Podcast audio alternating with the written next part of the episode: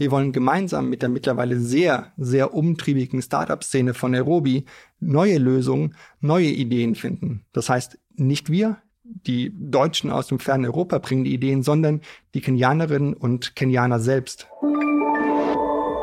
Stern nachgefragt. Was für ein Bild haben Sie im Kopf, wenn Sie an Afrika denken? Viele von uns sehen vor ihrem inneren Auge Elefanten und Löwen, Steppen, weite Flächen, aber auch ganz schnell Baracken und viel, viel Armut. Und natürlich gibt es das alles. Aber Afrika ist ja kein Land. Afrika ist ein riesiger Kontinent mit 54 Ländern. Und viele von denen haben längst den Sprung in die Moderne geschafft. Es gibt an vielen Orten sogar eine Gründerszene. Innovative Ideen werden dort entwickelt. Es gibt neue Städtekonzepte, tolle Architektur. Herzlich willkommen zu Stern nachgefragt. Mein Name ist Stefanie Helge. Ich spreche heute mit meinem Kollegen Marc Görgen über dieses moderne Afrika und über ein neues altes Problem. Der Hunger ist nämlich zurück. Der Klimawandel und Corona haben die Situation für viele Menschen auf dem Land wirklich dramatisch verschlimmert. Und noch vor 20, 30 Jahren hätten wir beim Stern vielleicht einfach eine Spendenaktion ins Leben gerufen. Aber wir finden, dass das heute nicht mehr zeitgemäß ist. Und deshalb haben wir uns entschieden, ein ganzes Dorf, es heißt Kinakoni, mehrere Jahre zu begleiten. Wir wollen verstehen, wie Hunger entsteht und auch, wie man helfen kann, wie man mit Hilfe von innovativen Ideen der Menschen vor Ort den Leuten helfen kann. Mark Görgen koordiniert das Projekt für den Stern und ich freue mich sehr, dass er heute hier ist. Viele Jahre lang stand ja Afrika in unseren Köpfen für einen Kontinent, in dem man, man muss es so deutlich sagen, ähm, ja, da wo Menschen verhungert sind, ja. Und wir haben in der Grundschule sogar Geld gesammelt, ich was für Äthiopien und Bilder von Kindern mit aufgeblähten Bäuchen, so das war alles so so Alltagsrealität für viele von uns. Und in den letzten Jahren hat man so ein bisschen das Gefühl, dass das ruhiger geworden ist, dass das Problem weniger geworden ist. Ist das naiv gewesen oder war das Problem der Unterernährung tatsächlich ein bisschen im Griff bis vor kurzer Zeit?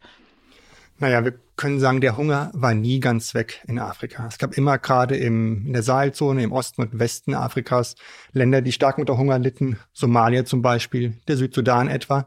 Aber bis 2015 ging der Hunger sukzessive langsam zurück.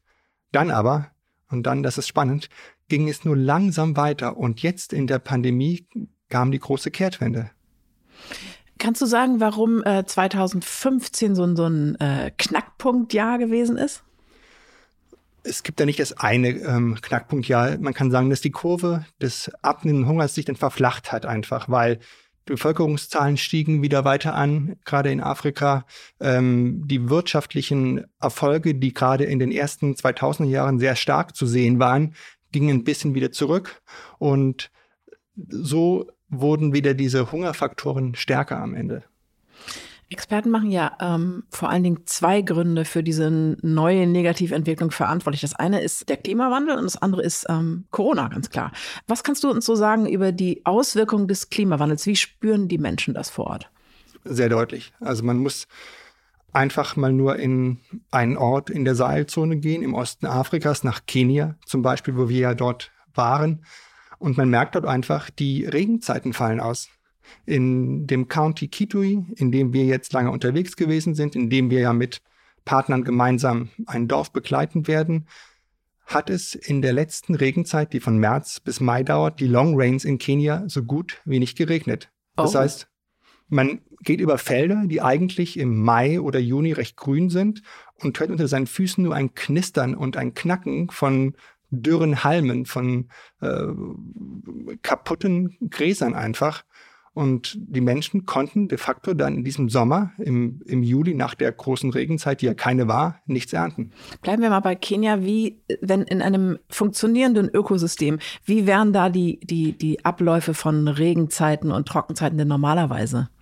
Kenia kennt zwei Regenzeiten normalerweise. Die sogenannten Long Rains, die von März bis Mai dauern, und die Short Rains von ähm, November bis Dezember ungefähr. Ja. Das heißt, nach den ersten Regenfällen in den jeweiligen Regenzeiten sehen die Bauern aus, sozusagen man wartet auf den Regen, zwei, drei Tage, dann werden die Saat, das Saatgut in die Erde gebracht und dann wächst es eigentlich normalerweise von alleine. Mhm. Das heißt, man hat zwei Ernten pro Jahr, was ja mehr ist als bei uns. Und der Rhythmus war eigentlich über Jahrzehnte stabil. Es gab da keine großen Probleme damit. Dürren gab es immer, Das darf man nicht außer Acht lassen. Es war nie so, dass, der, dass es Leben im Überfluss gab. Es war ein Leben oftmals an der Grenze, aber es war ein stabiles Leben ja. an der Grenze.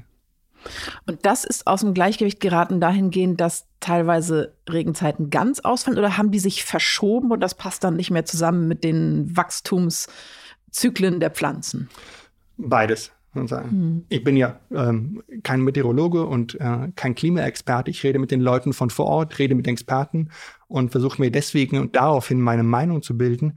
Aber man bekommt mit, dass es beides gibt. Zum einen die Regenzeiten sind nicht mehr im Rhythmus, wie es früher war. Sie werden unberechenbarer. Ja. Das heißt zum Beispiel, es kommt auch vor, dass plötzlich in der Trockenzeit ein sinnflutartiger Regen kommt, was es früher kaum gab. Und aber es kommt vor, dass eben die Regenzeiten nahezu komplett ausfallen. Mhm. Das ist ganz spannend. Auch ja Überflutungen sind ja ebenso tragisch wie Dürren. Zum Beispiel im Jahr 2017, 18, als schon mal eine große Dürre in Ostafrika war. Damals waren fast 20 Millionen Menschen betroffen gab es auch Regen ab und zu, aber der war sinnflutartig, wolkenbruchartig. Schwemmt dann alles ja. weg, was äh, vielleicht gerade gewachsen war oder so. Genau, ne? und vor allem mhm. Tiere verenden dann, weil Tiere, die sind eh ausgemagert, ausgehungert und die müssen damit klarkommen, dass sie dann plötzlich in einem einen Meter tiefen Wasser stehen für ein paar Tage lang und verenden an Krankheiten. Hm. Auf all diese Situation, die ja sehr unmittelbar spürbar ist für die Menschen, kam dann ja noch die pandemische Situation, mit der wir seit zwei Jahren weltweit zu kämpfen haben. Ähm, weißt du was darüber, wie sehr ähm, die Pandemie in Ostafrika zugeschlagen hat und welche Auswirkungen das zusätzlich hatte auf die Versorgung der Menschen? Sehr drastische sogar. Erstmal muss man wissen, in Kenia zum Beispiel sind nur etwas mehr als drei Prozent der Menschen geimpft. Also quasi Oberschicht und das war's oder so.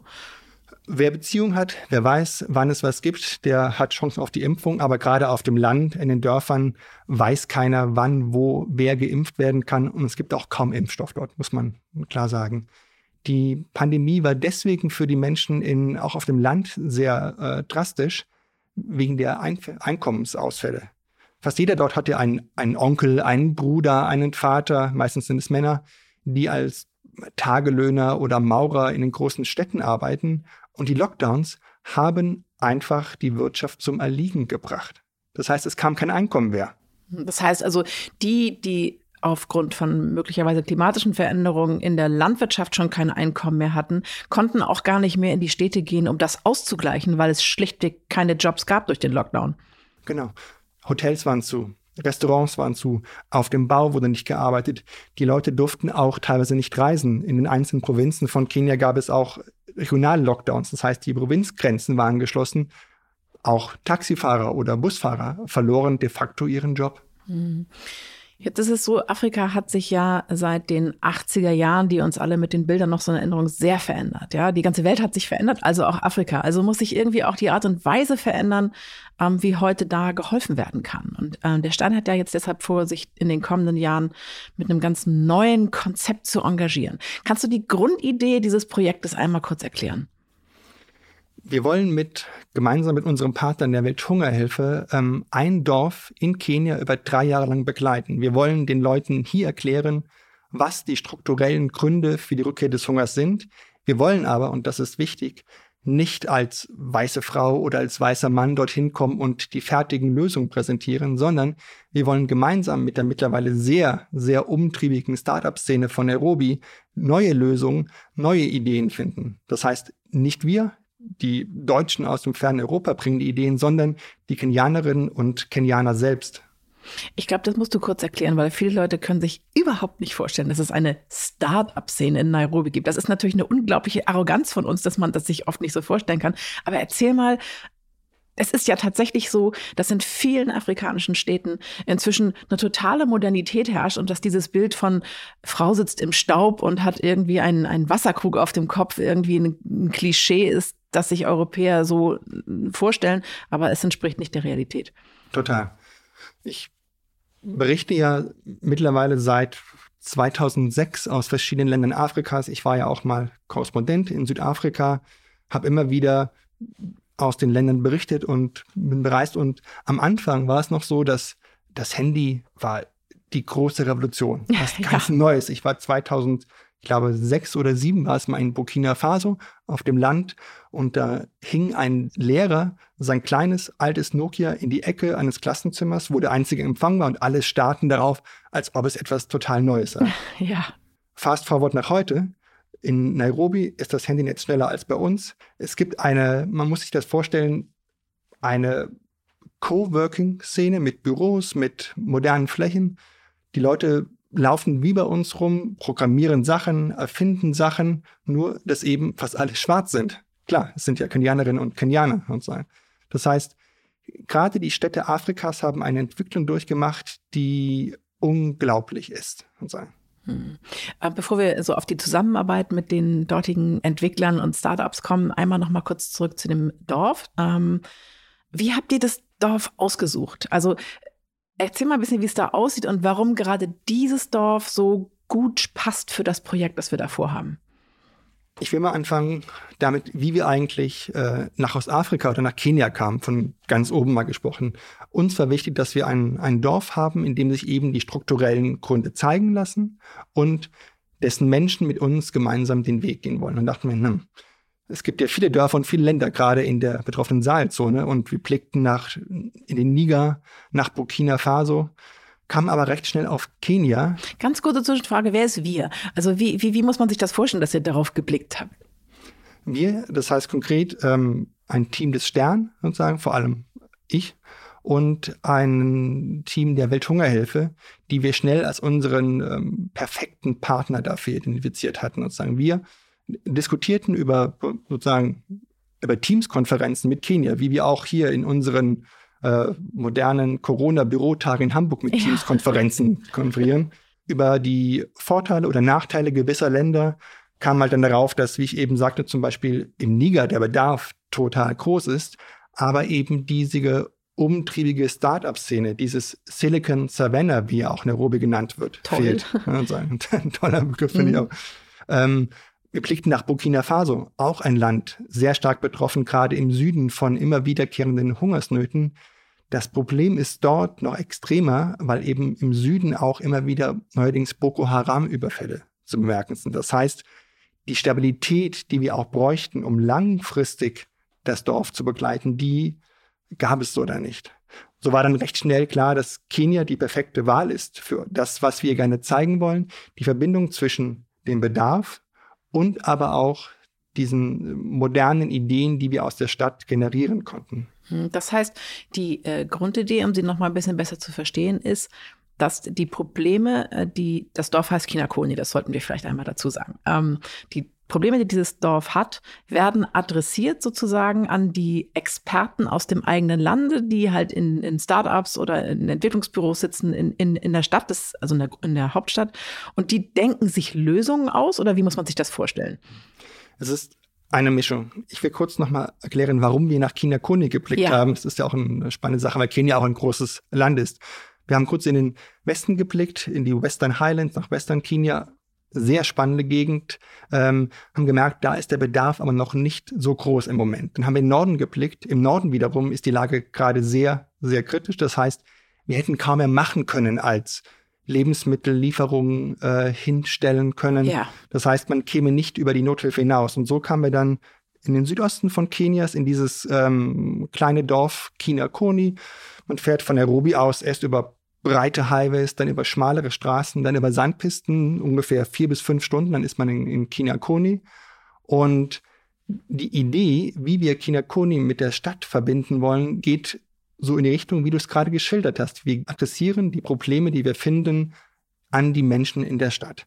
Am Anfang ähm, ist uns wichtig, dass man das Grundproblem auch mit, sagen wir mal, bodenständigen oder handfesten äh, Methoden auch angehen muss. Also wir sind keine Träumer, die sagen, die äh, Digital-App, die jetzt sofort programmiert werden kann, wird alle Probleme lösen. Mhm. Natürlich müssen wir auf Erfahrungen zugreifen, die gerade die Experten der Welthungerhilfe seit Jahrzehnten ja im Land schon gefunden haben.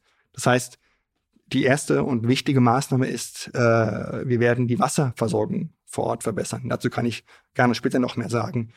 Die Idee ist aber dann wiederum, dass wir ähm, sehr zügig im nächsten Jahr zum Beispiel einen Pitch organisieren und wie es auch quasi hier in der Venture Capital Szene üblich ist.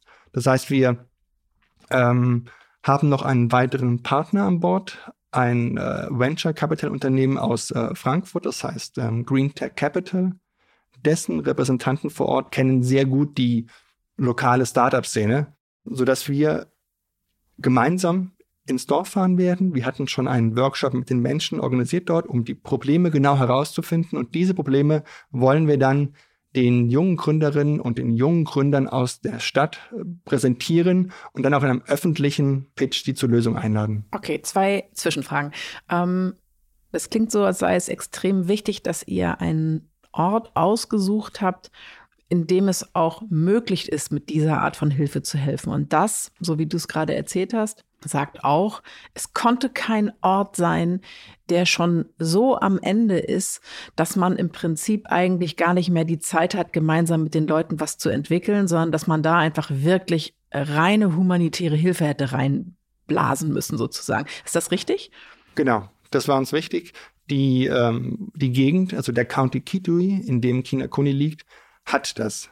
Also der Bedarf ist groß, es ist eine trockene Gegend, Wasser ist ein, ein großes Problem, aber die Lage ist längst nicht so dramatisch, wie es im Norden ist, gerade Lake Turkana zum Beispiel oder die Gegend um Masabit. Dort sterben ja gerade schon die Herden der Tiere, weil eben kein, überhaupt kein Wasser mehr vorhanden ist. Und Kinekoni hat diese Stabilität, ist ein wunderbarer Ort von ungefähr 5000 Menschen, die dort leben. Die ja, beschreib ihn mal ein bisschen. Wie sieht's da aus? Zum einen ist Kinakoni ein wenig ein Ort wie äh, mit dem Klischeestift von Afrika gezeichnet. es klingt komisch, aber es, es, man hat eine Ebene. Kinakoni ist ungefähr 10 auf 10 Kilometer groß, weit gestreut, weil die, weil die meisten Menschen eben auch Ackerbau betreiben. Das heißt, die Felder liegen zwischen den einzelnen Hütten. Dazwischen stehen Büsche, es stehen viele Akazien äh, auf den Feldern, es gibt auch Baobabs, die äh, bei uns eher Affenbrotbäume genannt werden, ein wunderbarer Anblick.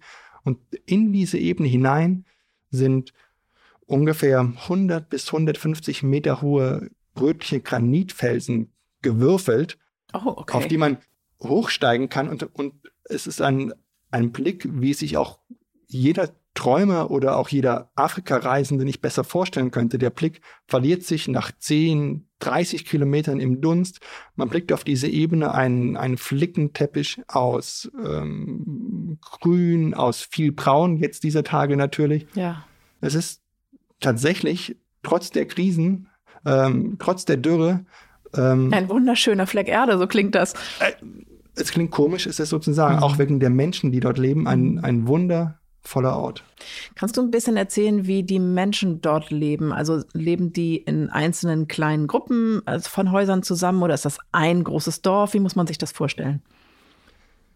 Kinakoni ist ähm, weit in die Ebene hineingewürfelt. Das heißt, die Menschen leben sehr weit weg voneinander. Man hat die Hütten einer Familie, drei, vier oder fünf, ähm, je nach Größe der Familie die sind mehr oder weniger an einem Platz ähm, und die sind um, umgeben von den Feldern der Familie. Ähm, die Felder werden auch auf ähm, Swahili äh, Shamba genannt, das heißt, man redet immer von der Shamba, auf die man quasi arbeiten geht. Mhm.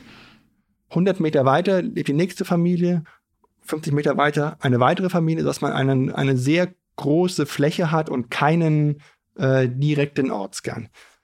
Es gibt einen Markt, das schon, aber ähm, es ist eher ähm, eine zersiedelte Gegend, wie es immer weitläufiger, dort, ja. weitläufiger, mhm. wie es immer dort gewesen ist. Die Menschen leben von Ackerbau und von ein wenig Viehzucht. Das heißt, die Menschen haben, haben Tiere, sie haben äh, Hühner, sie haben Ziegen, auch Hunde laufen, laufen wild herum. Gibt es sowas wie, wie eine Schule da?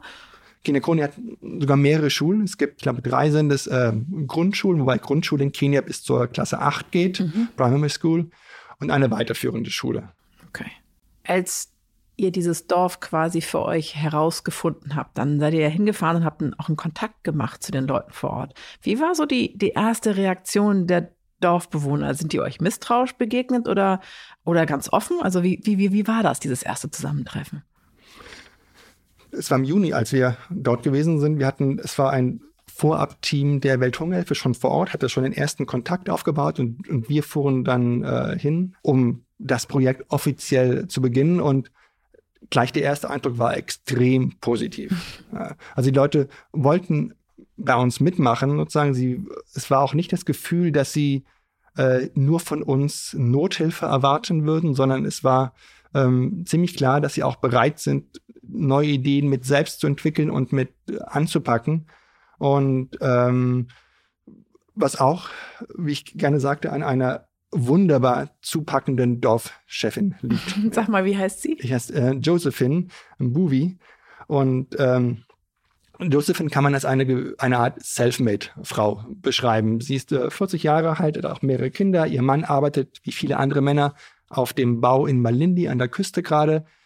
Ähm, wobei man sagen muss, dass gerade sie es ist, die ihren Mann versorgt und nicht der Mann, der sie versorgt. Ist das normal in Kenia, also dass, dass äh, Frauen so diese Rolle haben oder ist das was Besonderes?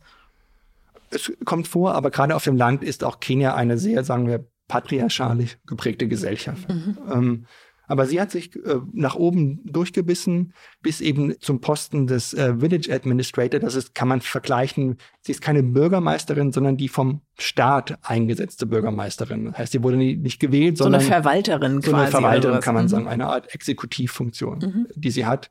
Und, äh, aber wenn man sie ähm, reden hört und sieht, dann merkt man auch, dass sie auch Bürgermeisterin de facto ist.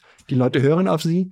Ähm, wir hatten gleich in den ersten Tagen ein, ein Treffen organisiert und, äh, und Joseph sorgte dafür, dass ein, dass sehr, sehr viele Menschen gleich dazu kamen. Also man merkt. Was meinst du mit sehr, sehr viele? Also 50, 100, 200?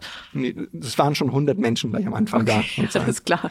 Und später haben wir das dann ein wenig runtergedimmt, die Anzahl Leute, die äh, wir am Anfang trafen, auch aus Corona-Gründen natürlich. Man wollte nicht am ja. Anfang so eine große Versammlung machen. Es war uns aber wichtig, dass wir so eine Art Anfangsworkshop gemeinsam gestalten. Das heißt, wir hatten einen Moderator, äh, jemanden auch aus dem Volk, das sind die Akamba, so heißt das, das Volk, was dort in, in Kinakoni wohnt. Und der saß mit den Menschen drei Tage lang zusammen und hat tatsächlich gefragt, was sind die Probleme bei euch? Was sind die Chancen von euch? Was erwartet ihr? Was könnt ihr zusammen mit den Leuten der Welthungerhilfe oder des Stern eben machen?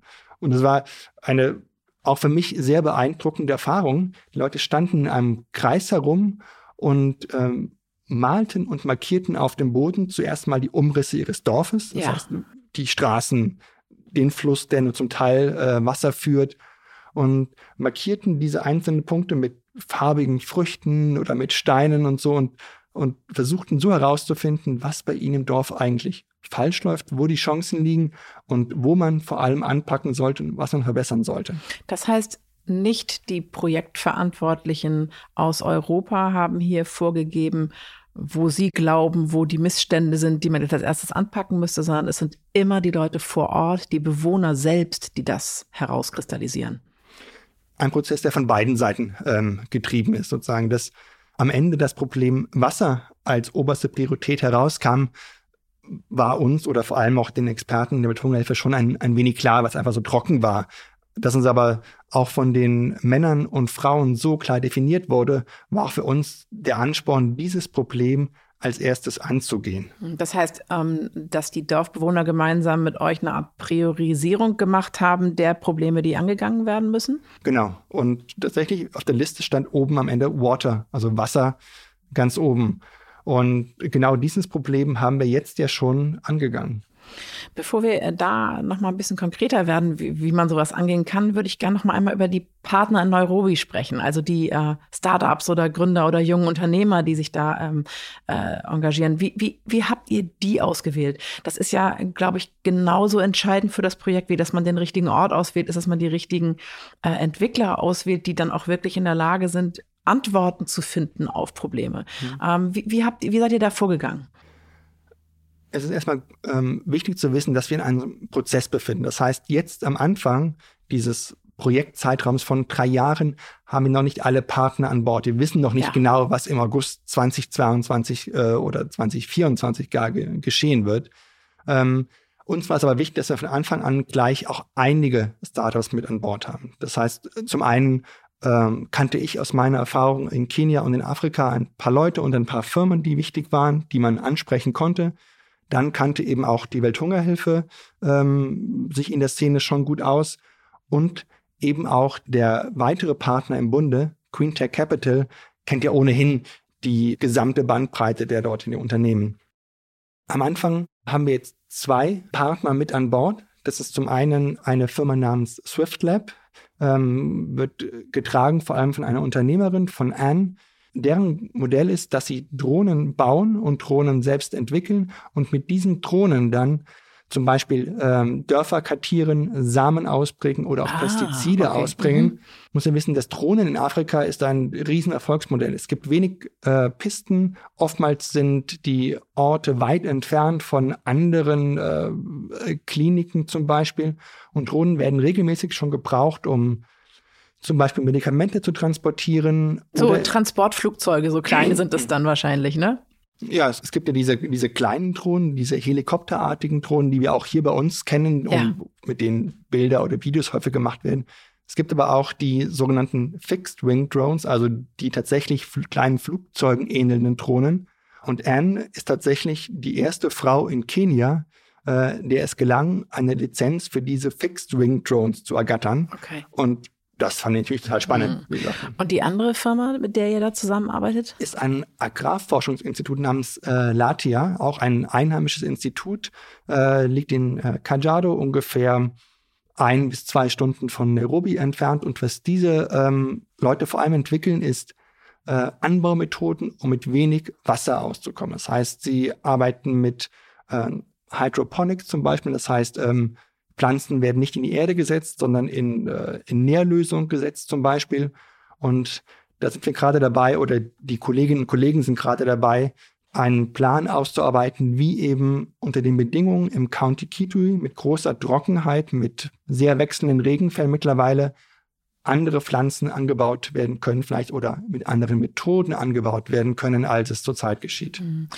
Das sind ja sehr gut ausgewählte erste Partner, finde ich, weil ja klar ist, dass diese Art von Problematik auf euch zukommen wird. Mich würde interessieren, wie die auf das Engagement reagiert haben. Also man könnte sich ja auch vorstellen, na, da kommen jetzt hier so ein paar Deutsche, die wollen uns jetzt mal wieder erzählen, wie es hier so läuft, dass da so ein gewisses Misstrauen war. Oder, oder war das nicht so? Also das würde mich noch interessieren, wie ihr euch da angenähert habt. Im Gegenteil, ähm, tatsächlich, mein Gefühl war immer, wenn wir auch mit den Leuten aus den ähm, Startup-Szene sprachen oder auch in der Robe mit anderen Leuten sprachen, dass die eigentlich sehr dankbar sind, ähm, dass eben auch das Bild dieses anderen Afrika vermittelt werden ja. kann. Und sagen, also auch gerade die N sagte mir immer, sie hasst nichts mehr als immer diesen Gedanken, dass alle Afrikanerinnen nur Wassereimer auf dem Kopf transportieren. ja, so.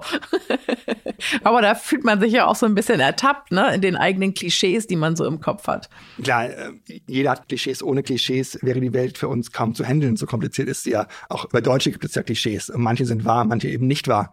Aber ähm, es hindert eben auch die wirtschaftliche Entwicklung sehr stark, wenn Investoren hier in Europa oder in Amerika immer nur den Eindruck haben, dass Afrika der, der Dreiklang aus Krisen, Kriegen und Katastrophen ist. Und deswegen sind äh, Leute wie die Männer, sind tatsächlich Männer in, in Latia, dem Agrarforschungsinstitut, oder die Frauen von ähm, SwiftLab sehr dankbar, wenn sie einmal zeigen können, dass eben Afrikanerinnen und Afrikaner selbst Lösungen finden können für mhm. afrikanische Probleme. Man muss natürlich auch äh, nochmal ganz deutlich sagen, es geht uns bei diesem Projekt hier auch nicht darum, zu zeigen, wie wir jetzt diesem einen Dorf nur helfen können, sondern es geht ja darum, zu zeigen, dass das ein Beispiel sein kann, das auch übertragbar ist auf andere Regionen für andere Dörfer. Also, dass man eine andere Form der, ich sag mal, Entwicklungshilfe als früher propagiert. Total. Weil man könnte ja sofort sagen, was soll es denn bringen, einem einzigen Dorf zu helfen? Deswegen ist die, die Grundidee, ähm, dass wir ja einem Dorf helfen und natürlich wollen wir, dass es den Menschen in Kinakoni besser geht. Wir wollen aber auch Erfahrungen sammeln. Wir wollen Methoden ausprobieren, die dann bei Erfolg auch in anderen Dörfern angewendet werden können. Natürlich haben wir zum Anfang jetzt eine sogenannte Baseline Survey gemacht. Das heißt, es wurden die Daten des Dorfes erhoben. Das heißt, wie viele Menschen leben genau dort? Was verdienen die Menschen? Wie ist die Gesundheitslage? Worauf haben sie Zugriff und worauf eben nicht? Und anhand dieser Daten kann man auch später sehen, welche Ideen und Methoden hoffentlich gut funktioniert haben und woanders angewendet werden können und welche vielleicht nicht so den riesengroßen mhm. Impact hatten. Also das heißt, das ganze Projekt wird auch evaluiert und äh, das, damit es übertragbar wird. Genau. Uns ist auch diese Transparenz extrem wichtig. Denn natürlich, wir werden nicht in jedem Bereich den Riesenerfolg haben. Wir sind jetzt äh, im Jahr 2021 äh, seit vielen, vielen Jahrzehnten versuchen ja äh, Männer und Frauen im Bereich der Entwicklungszusammenarbeit die Lage in Ländern zu verbessern. Und wir können, wollen es nicht anmaßen, dass wir sofort wir Lösung haben die Lösung für alle Probleme finden, die seit äh, vielen Jahren äh, nicht gelöst worden sind. Aber wir wollen eben, ich sage aber den Begriff der Reise, eine Reise gestalten. Wir wollen zum einen die Leute von vor Ort mit auf die Reise nehmen bei unseren Versuchen oder unseren Versuchen klingt zu schwach, bei unseren neuen Ideen und Methoden, die Lage zu verbessern und neue Ideen woanders auch anzuwenden. Wir wollen aber auch, dass es mir als Journalist auch ein sehr wichtiger Punkt, die Menschen hier, die Deutschen, unsere Zuhörer hier, unsere Leser, unsere Zuschauer auch mit auf die Reise nehmen. Wir wollen ihnen zeigen, das sind die Probleme, die Afrika heute hat. Der Hunger, ja, er kehrt wieder, aber es gibt eben auch das Bild dieses anderen Afrikas. Und das wollen wir auch vermitteln und zeigen, dass nicht alle Afrikanerinnen, wie es Anne immer so schön gesagt hat, Wassereimer auf dem Kopf nur tragen. Deswegen werden wir ja sowohl im gedruckten Stern als auch hier im Podcast und über ganz viele Kanäle immer wieder auch über dieses Projekt berichten. Jetzt hat es ja gerade erst angefangen, ja. Aber trotzdem hast du vorhin schon so ein bisschen angedeutet, dass es schon so die ersten Schritte gibt, was jetzt äh, getan wird, auch schon konkret vielleicht in der Entwicklung. Das Thema Wasser, hattest du gesagt, ist das, was Sie als erstes äh, angehen wollen. Wo, wie, wie ist da jetzt der Stand? Wie wird da jetzt gerade weitergearbeitet mit diesem Problem? Wir wollen ja den, den Anfang, wie ich eben sagte, ähm, durchaus bodenständig gestalten. Wir wollen nicht am Anfang gleich die, die allersmarteste digitale programmieren und Leute und uns auch überfordern.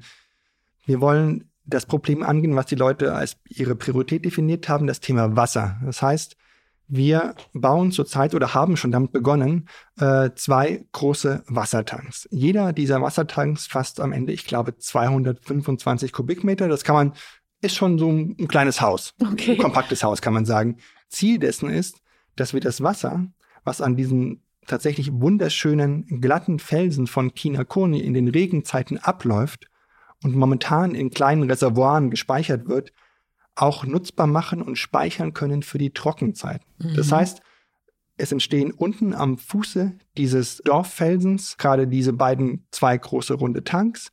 Und es wird gerade eine Installation verlegt von dem kleinen Reservoir, was schon auf der halber Höhe des Felsens existiert, was aber schon bei kleinem Regen überläuft, gar nicht die Kapazitäten hat, um wirklich viel Wasser speichern zu können. Von diesem Reservoir werden Leitungen gelegt hinunter zu den Tanks, sodass dann vielleicht ab, ab November schon, ab Dezember, wenn die Regenfälle der Short Rains hoffentlich einsetzen werden, das Wasser vom Felsen auch gespeichert werden kann. Mhm. Ähm, wenn du sagst, es wird verlegt, wer macht das? Sind das die Dorfbewohner selber, dass die das selber bauen? Also dass auch da wieder quasi Arbeit dadurch geschaffen wird? Ich war ja vor ähm, drei Wochen zuletzt vor Ort und war selbst total geflasht, kann man sagen. Sie machen es vor allem selbst, die Männer und Frauen aus Kinakoni. Natürlich gibt es einen, einen Plan, natürlich äh, gibt es Experten, Maurer, die und Ingenieure, die diese Wassertanks geplant haben, aber es gibt eine sehr spannende Arbeitsteilung. Die, die Männer zer, zerkleinern die ähm, großen Steine gerade vom Felsen, die Frauen machen sie zu noch kleineren Steinen, die dann quasi in die Zement-Kies-Mischung mit eingebaut werden. Und so wachsen die recht schnell voran. Das finde ich auch echt wichtig, weil äh, die Leute wollen das auch selbst machen und sie und es wäre auch komisch, wenn Weißnasen oder Langnasen, wie wir genannt werden, ihnen jetzt einen Wassertank hinstellen würden, den sie selbst bauen können und den sie vor allem selbst bauen wollen. Jetzt ist es aber so, dass das ja durchaus auch koordiniert werden muss. Also gibt es jetzt vor Ort jemanden, der immer da ist, der diese Zusammenarbeit zwischen den Dorfbewohnern, ähm, den Leuten in Nairobi, den Ingenieuren, die jetzt jetzt vielleicht braucht, um das zu bauen, der das irgendwie alles regelt, so als Hauptjob? Es gibt eine Hauptkoordinierungsstelle und das ist das äh, Welthungerhilfebüro in Aikusa. Das ist eine kleine Stadt ungefähr 70 Kilometer von äh, Kinakoni entfernt. Dort sitzen die vor allem für das Projekt verantwortliche Mitarbeiter. Das heißt, es gibt einen Head of Project, wie das im äh, Entwicklungszusammenarbeitsdeutsch dann heißt oder Englisch dann eben heißt. Äh, es gibt ähm, Field Officers, die eben zum einen den Kontakt mit den Leuten von vor Ort halten, die Arbeiten koordinieren, aber auch zum Beispiel die ähm, ganzen formellen Schritte halt überwachen. Es muss ja, es wird mhm. Ausschreibungen geben für, es gibt ja Prozesse, die auch buchhalterisch äh, eingehalten und dokumentiert werden müssen. Das machen die Leute vor allem von vor Ort. Ähm, und äh, natürlich gibt es auch in dem äh, Welthungerhilfebüro in Nairobi oder in der Provinzstadt Maikundu Leute, die ein Auge auf das Projekt haben. Und wir beim Stern sind genauso mit eingebunden, sodass wir eigentlich eine regelmäßige fast dauernde Kommunikation haben. Ich habe gerade erst am Wochenende mit Josephine, der Dorfchefin, telefoniert, was sehr spannend war, weil sie mir ein Video schickte vom Projekt selbst gerade, wie gerade Leute von vor Ort dort arbeiten. Und das war toll. Mhm. Toll, dass man heutzutage nicht mehr über komplizierte Umwege gehen muss und über Dorfbewohnerinnen und Bewohner wie äh, Objekte entscheiden muss, sondern die rufen dich an und sagen dir, hey, das klappt gut, das klappt schlecht, ist doch super. Ja, das ist total großartig. Ähm, wenn jetzt die Leute, die uns zuhören, darüber mehr erfahren wollen und nicht darauf warten wollen, dass sie so regelmäßig ab und zu was bei uns lesen, gibt es eine Möglichkeit, das Projekt irgendwie zu verfolgen? Wir haben eine eigene Website gebaut, ähm, kinakoni.org, ist, glaube ich, ganz gut ähm, zu merken. Dort ähm, geben wir alle Informationen, die wir nur haben, quasi. Das heißt, natürlich kann man dort die Geschichten lesen, die auch im gedruckten Stern zu lesen sind. Wir haben aber auch eine interaktive Dorfkarte gebastelt. Das heißt, man kann ein wenig im Dorf spazieren gehen und ja. sehen, wo wohnt denn Josephine, die taffe Dorfchefin? Oder, oder, oder wo ist denn genau der Felsen, an dem die äh, Reservoire gebaut werden sollen? Dann stellen wir dort die Leute im Dorf vor. Wir haben Porträts äh, von äh, mehreren Protagonisten ähm, geschrieben und werden dort veröffentlichen, sodass wir an diesen Menschen halt die Entwicklung zeigen können, die das Dorf in den nächsten drei Jahren äh, macht. Wir laden auch, das sage ich offen, Sie als Zuhörer oder Sie als Leser auch ein, uns dabei zu helfen und sagen, Spenden sind tatsächlich ein, ein wichtiger Teil des Projekts. Wäre mal die nächste Frage gewesen, es kostet ja dann doch auch recht viel Geld, sowas alles. Also das heißt, klassisch Spenden ist durchaus noch ein Teil dieses Projekts. Auf jeden Fall. Natürlich kosten jetzt die Tanks am Anfang Geld. Natürlich wollen wir die Schule angehen und es geht nicht nur, dass wir sagen, wir ähm, bauen, um im Klischee zu bleiben, die, die tollste Lern-App, sondern erstmal muss auch das Dach der Schule geflickt werden. Das heißt, wir sind ja nicht naiv und sagen, alles soll im Digitalen stattfinden. Ja, wir müssen ja, ja. auch ein bisschen äh, eine Mischung aus handfesten, bodenständigen Maßnahmen machen und äh, der Einbeziehung dieses Digitalwissens. Und dafür braucht es tatsächlich auch, auch Geld. Jetzt ist es ja so, dass ähm, viele Menschen sich sorgen, wenn sie spenden, dass die ihre Gelder hauptsächlich dafür verwendet werden, dass es einen riesigen Verwaltungsapparat gibt und irgendwelche schicken Broschüren gedruckt werden und sagen, es bringt ja sowieso alles nichts, irgendwas zu spenden für irgendwas da in Afrika. Ähm, was sagst du diesen Leuten? Den kann ich ganz klar und einfach sagen, dass alle Gelder, die sie an uns, an die, an die Stiftung Stern spenden, direkt ins Projekt fließen. Also wenn ich zum Beispiel als ähm, Projektverantwortliche des Sterns runterfahren muss und mir was anschauen muss, dann trägt diese Kosten der Verlag Gruner und Jahr oder der Stern genauer gesagt. Das heißt, da von ihrem Spendengeld wird nichts abgezogen. Es geht direkt ins Projekt zur Beauftragung von Firmen, um äh, logistische äh, Maßnahmen auf den Weg zu bringen oder um auch die lokal vor Ort ansässigen Projektmitarbeiter zu bezahlen. Das sind ja alles Kenianerinnen und Kenianer. Gut. Und wann wirst du das nächste Mal hinfahren? Äh, ich hoffe sehr bald. Ähm, wir wollen ähm, vielleicht im, im Dezember nochmal den nächsten großen Aufschlag machen, wie man ja bei uns im Journalistendeutsch so schön sagt. ähm, wir wollen zeigen, was wir bis dahin geleistet haben. Wir wollen auch die nächsten Schritte schon ankündigen. Ich äh, kann so ein bisschen sagen, dass es in Richtung der Startups gehen wird, was vielleicht den einen oder die andere nicht überraschen wird an dieser Stelle. Und ich freue mich sehr, weil es ist ein, ein Ort, an dem es Spaß macht zu arbeiten und mit den Menschen zu arbeiten. Marc, ich danke dir sehr, dass du gekommen bist und erzählt hast von dem Projekt und von dem Dorf. Und ich wünsche uns allen, dass es total fliegt, unser Projekt. Vielen Dank. Vielen Dank, Stefanie, dir. Bilder aus dem Dorf können Sie in dieser Woche auch im aktuellen Stern Nummer 45 sehen. Und, wie Marc schon erzählt hat, es gibt auch eine eigene Internetadresse für das Dorf kinakoni.org. Wir würden uns wirklich freuen, wenn Sie unser Projekt mit uns gemeinsam begleiten und unterstützen möchten. Wir glauben nämlich fest daran, dass hier eine wirklich große Chance liegt. Vielen Dank also für Ihr offenes Herz. Ihre Stefanie Helge. Stern nachgefragt. Dieser Podcast ist Teil der Initiative Zeit, die Dinge neu zu sehen. Dieser Podcast ist jetzt vorbei, aber wir hätten noch einen anderen Podcast-Tipp. Worum es genau geht, erzählt euch der Host am besten selbst. Hallo, ich bin Peter Wohleben, Förster und Bestsellerautor und ich bin nicht nur am Schreibtisch und im Wald, sondern ab und zu auch im Studio. Und dort unterhalte ich mich mit vielen spannenden Gästen über das Thema Wald, über das Thema Natur, Umweltschutz, Klimaschutz, aber auch über ganz persönliche Dinge. Und das macht mir total viel Spaß und da würde ich euch gerne mitnehmen. Also hört doch mal rein. Audio Now.